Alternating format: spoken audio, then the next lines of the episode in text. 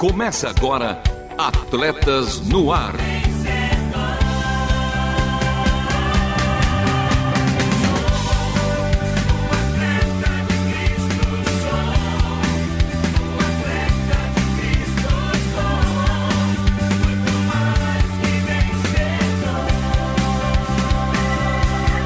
Amando o Senhor, correndo juntos e alcançando muitos.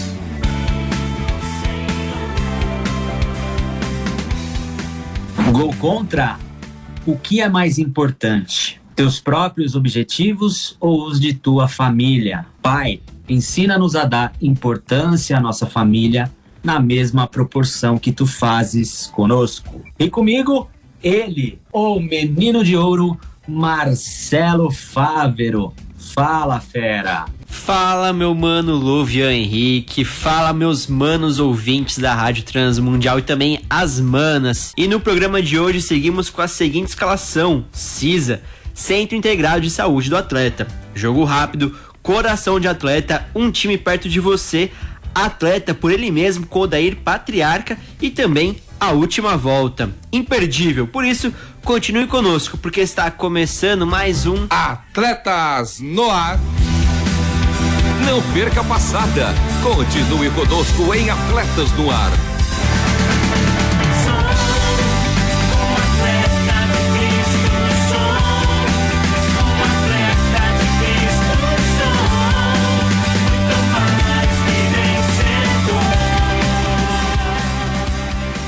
Atletas no ar ao vivo toda segunda-feira às 13 horas, reprises às terças-feiras às 21 horas e 5 minutos, aos sábados às 2 horas e 30 minutos e aos domingos às 10 horas. Menino de Ouro, quero ouvir o programa anterior a este. E aí? É fácil, fisiologista e também é apresentador de ouro. Perdeu algum ou quer ouvir novamente este ou um dos anteriores, mais especificamente o de semana passada? É fácil, acesse www.transmundial.org.br, clique em programas e em seguida em Atletas no Ar. Fácil, fácil, fácil. E vamos para o primeiro quadro do dia com ele, Cisa. CISA, o Centro Integrado de Saúde do Atleta, traz para você informações de como viver bem e melhor. Saúde. Saúde. Mitos e verdades sobre a malária. Com o colega médico Pedro Tawil, especialista em malária. Dúvidas sobre sintomas, diagnóstico e tratamento da malária serão sanadas. Ouça e descubra os mitos e verdades sobre a doença. A incidência de malária no Brasil continua alta e a falta de informação pode contribuir para que o quadro ainda seja preocupante. Conheça alguns mitos e verdades sobre a doença e participe dessa luta. Mito.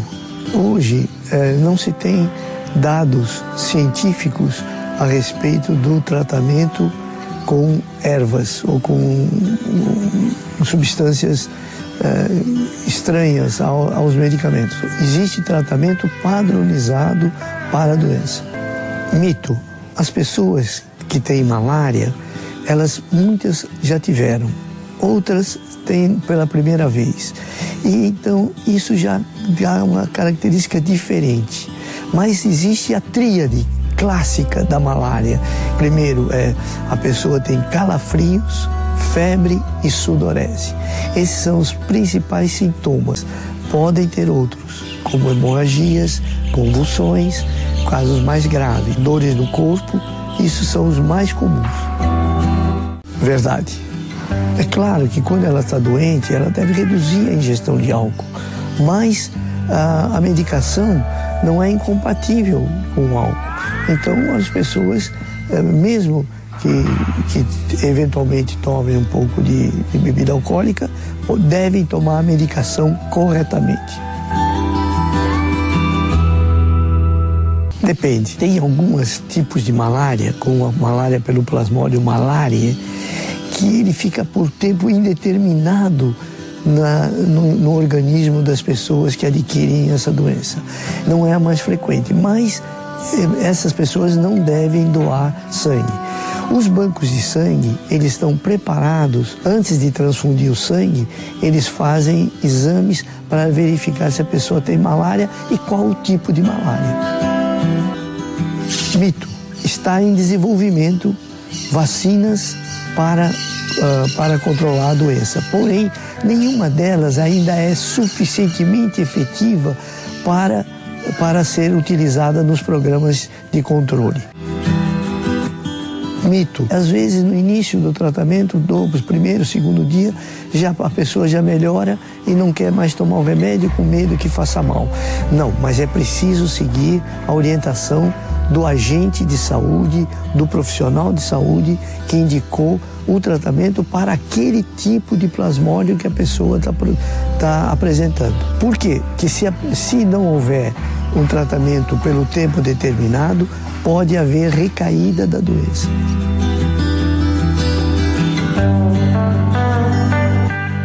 Mito. Por quê? Porque há uma especificidade entre os mosquitos e os agentes que eles transmitem. O Aedes aegypti é o mosquito característico que mais que frequentemente transmite dengue, enquanto que no caso da malária, nós temos mosquitos do gênero Anopheles, os anofelinos. E esses então não transmitem dengue, transmitem malária. Mito, devem fazer, porque inclusive há risco de morte do feto uh, se a pessoa mantiver, se mantiver com a doença por um tempo prolongado. Mito, ocorre principalmente na região norte, principalmente. E a quantidade é muito maior do que em outras partes. Mas ela pode ocorrer onde houver o um mosquito transmissor e houver pessoas infectadas.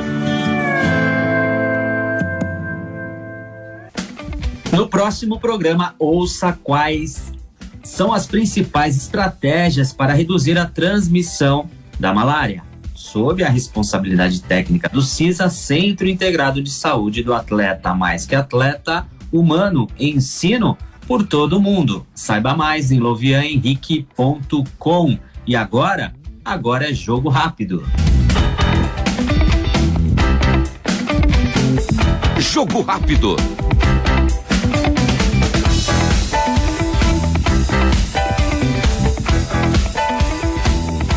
Juiz apita e começa o jogo rápido no assunto de hoje, futebol, e vamos para os resultados da 23 terceira rodada do Campeonato Brasileiro. O visitante América Mineiro venceu Cuiabá por 2 a 0. Fora de casa, o Atlético Goianiense bateu por 3 a 0 o time do Fortaleza no Castelão, resultado surpreendente na rodada. Já Bragantino e Corinthians empataram em 2 a 2 e detalhe, o Timão foi atrás do placar. O Bragantino abriu 2 a 0, mas o Corinthians empatou.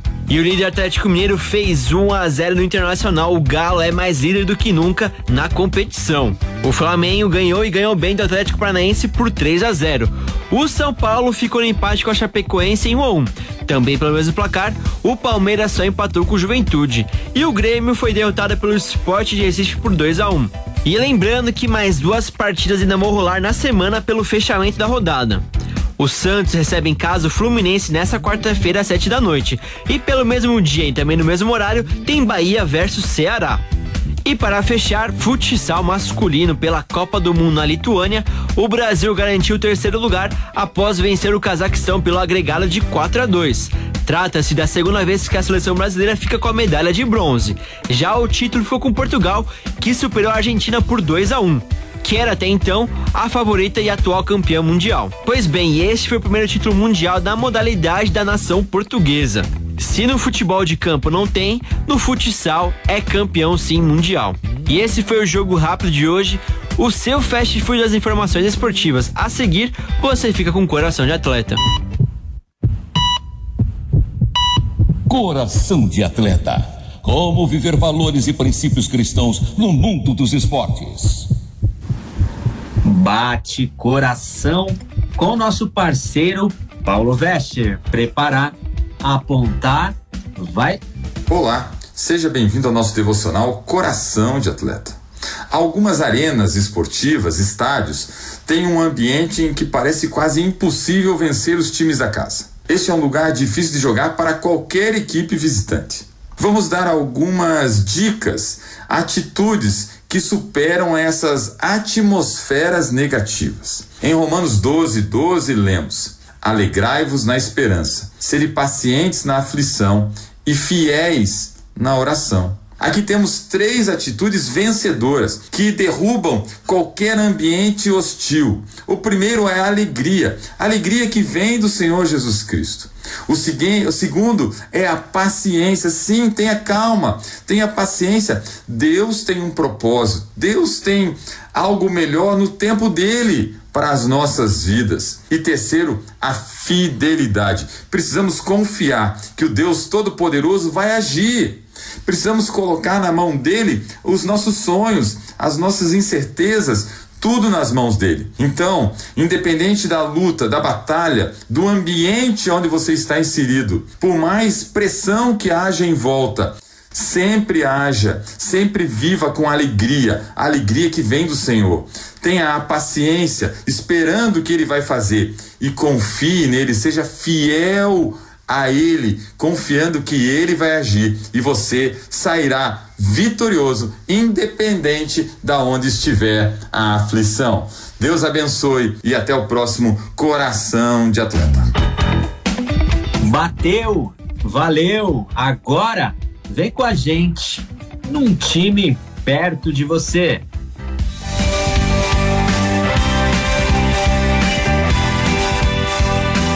Time perto de você.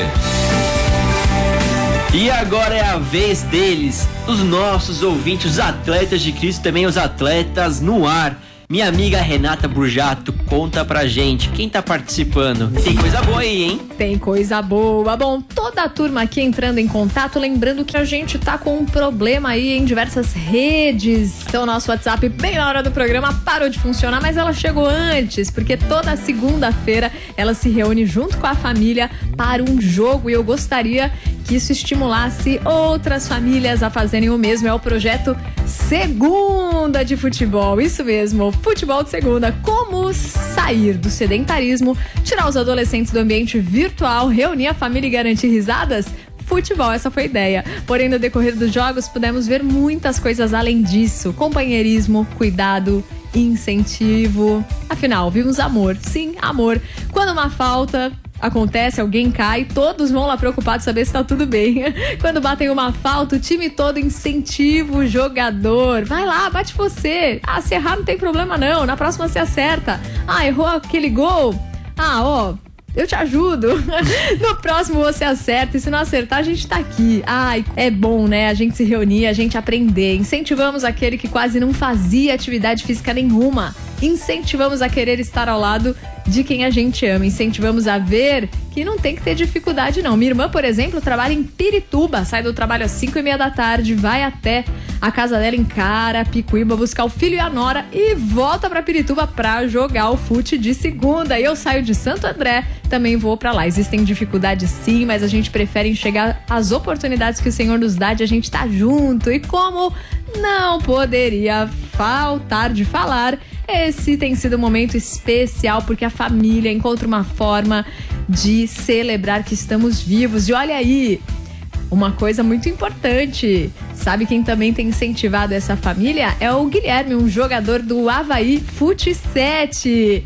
Ela falou: agora eu apresento o jogador profissional dessa turma. Como eu disse no texto anterior, ele é do Fute 7 do Havaí. Na temporada passada jogou pelo Corinthians. Olha que legal. E essa família se reuniu. Lovian, eu quero saber o que, que você acha de uma família onde tem jovens, crianças, adolescentes que iam ficar mexendo aí no celular, mães, pais, tios, gente até aí de mais idade se reunindo para jogar. Bora falar para os outros ouvintes fazerem o mesmo? Resumindo, que corações de atleta. É verdade, Lovian. Futebol aí como um esporte da bola chutada, o esporte da bola praticada e também da risada. Sensacional, um abraço pra Elma, certo, né, Renata? É uma é... do ABC Paulista. Eu tô achando que do o ABC, ABC da turma, da é... nossa turma, Lovian. É o Demetrio, é o Lovian, é o é. Marcelinho, só tem Michele, o Kaká, o André. Só a seleção, só a nata. Mas um grande abraço aí para nossa querida Elma, também para os seus filhos, essa família aí do futebol. Eu acho que temos que mudar aí o nome do quadro para um time perto de você no ABC. Acrescentando, um time perto de você, do ABC e da Elma.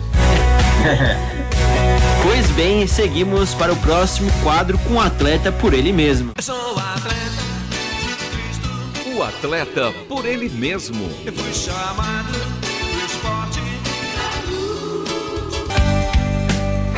No ar, desde os primórdios do programa Atletas no Ar, o quadro Atleta por Ele Mesmo traz uma atleta diferente que, além de contar a sua história, fala do trabalho, da vida particular e relembra casos vividos. Hoje, temos o privilégio de ouvir nosso humano Odair Patriarca. Odair por ele mesmo.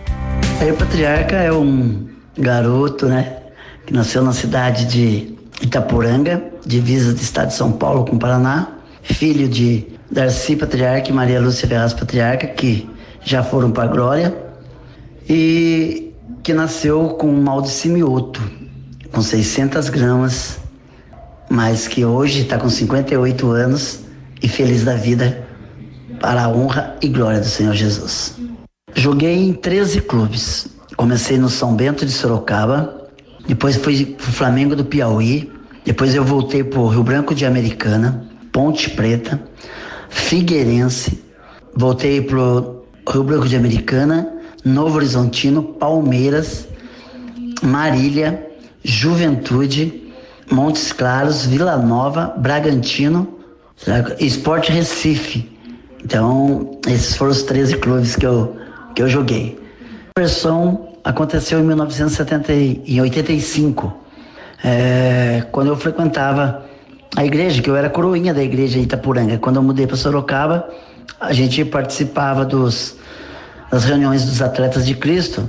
E um dia veio Silas e o Márcio Araújo ministrar a palavra né, nas concentrações do São Bento.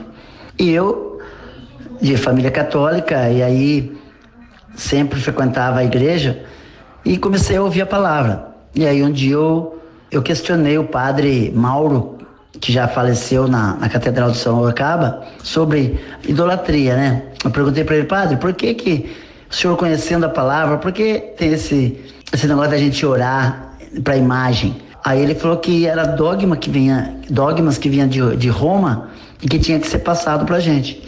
E aquilo não me convenceu. E aí, como eu já estava estudando a palavra, e a Ponte Preta me comprou.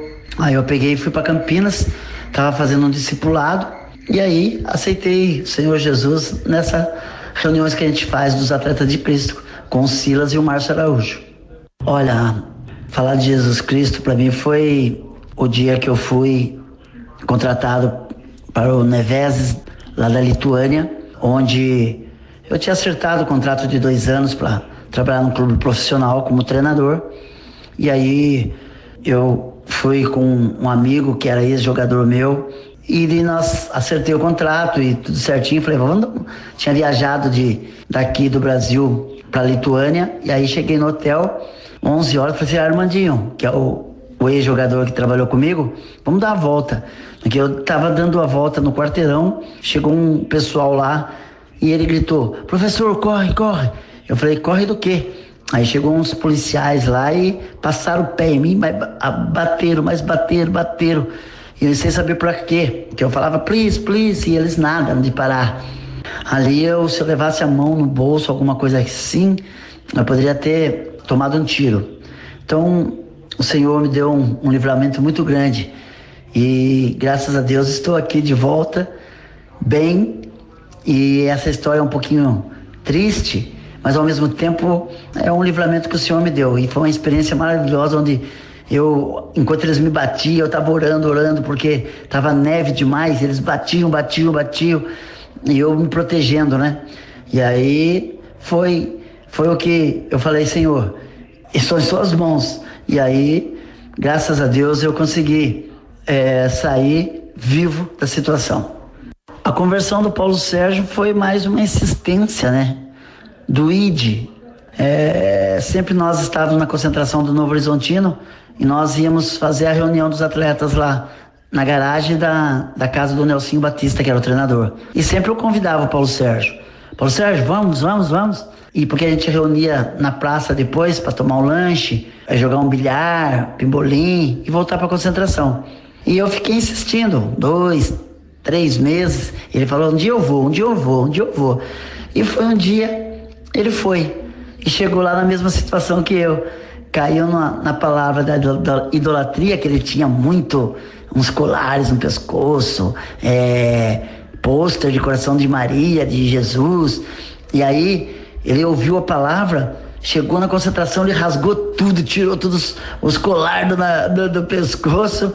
E hoje para honra e glória do Senhor Jesus, ele ministra a palavra. Então foi uma benção a conversão do Paulo Sérgio. A minha passagem pelo Palmeiras, eu cheguei em 1990 com o Tele Santana, fiquei até 92 jogando, mas saí em 93 para ir para Caxias do Sul. Porque naquele campeonato onde quebrou o jejum de 16 anos, o Luxemburgo chegou e quis trazer jogador dele. E aí eu fui para Caxias do Sul para o Juventude. Então a minha passagem no, no Palmeiras foi maravilhosa, porque a época de 90, quando fez a transição da Parmalat, e foi a era que marcou no Palmeiras e foi maravilhoso. Saber que jogar no Palmeiras para mim era um sonho de um time grande. E aconteceu. Eu, depois que eu saí do Novo Horizontino, eu Fui contratado pelo prefeito da cidade de Riversul, que também fica perto de onde eu nasci, Itapuranga, na divisa aqui com o Paraná, para fazer um projeto social com as crianças da cidade de Riversul. Então o projeto chama Quem Ama Educa. É aqui um projeto da cidade de Riversul só com as crianças de Riversul. Como nós ficamos com esse tempo de pandemia, nós não paramos. Paramos dois, três, duas semanas, mas dentro do protocolo tudo da, da saúde, estamos fazendo um trabalho. O que é esse trabalho? Fizemos um, um conjunto, né? É, estudo e o futebol. Então a gente trabalha com dois sonhos. Se o garoto não, não der um atleta profissional, não seguir na carreira de atleta, ele vai ter uma profissão. Então não abrimos mão do estudo. E tem sido uma benção. Deus tem feito um trabalho é, proporcionado com que a gente tivesse uma, uma diretriz aqui, onde as crianças de Riversul, nós estaremos aqui formando o cidadão. O esporte, se vir, será abençoado também, mas a prioridade é o cidadão. E a mensagem que eu quero deixar para os ouvintes é que não desista, né? Eu acho que o ID, pregar o evangelho, nós estamos num momento onde as notícias chegam muito rápida por causa do celular. Então, você que mexe no celular, porque nós mexemos, não deixe de ministrar a palavra, colocar um versículo, ler a palavra, porque é isso. Então, estão deixando de proclamar a palavra. E nós precisamos muito disso. Então, use suas redes sociais para que nós possamos cumprir o ID do Senhor. Que Deus abençoe a todos e sempre um prazer falar com vocês. Sensacional. Odair Patriarca, o pai na fé do nosso ex-presidente da Missão Atletas de Cristo, Paulo Sérgio. Odair, um verdadeiro atleta de Cristo. E com o tanque cheio, vamos para a última volta. Última volta.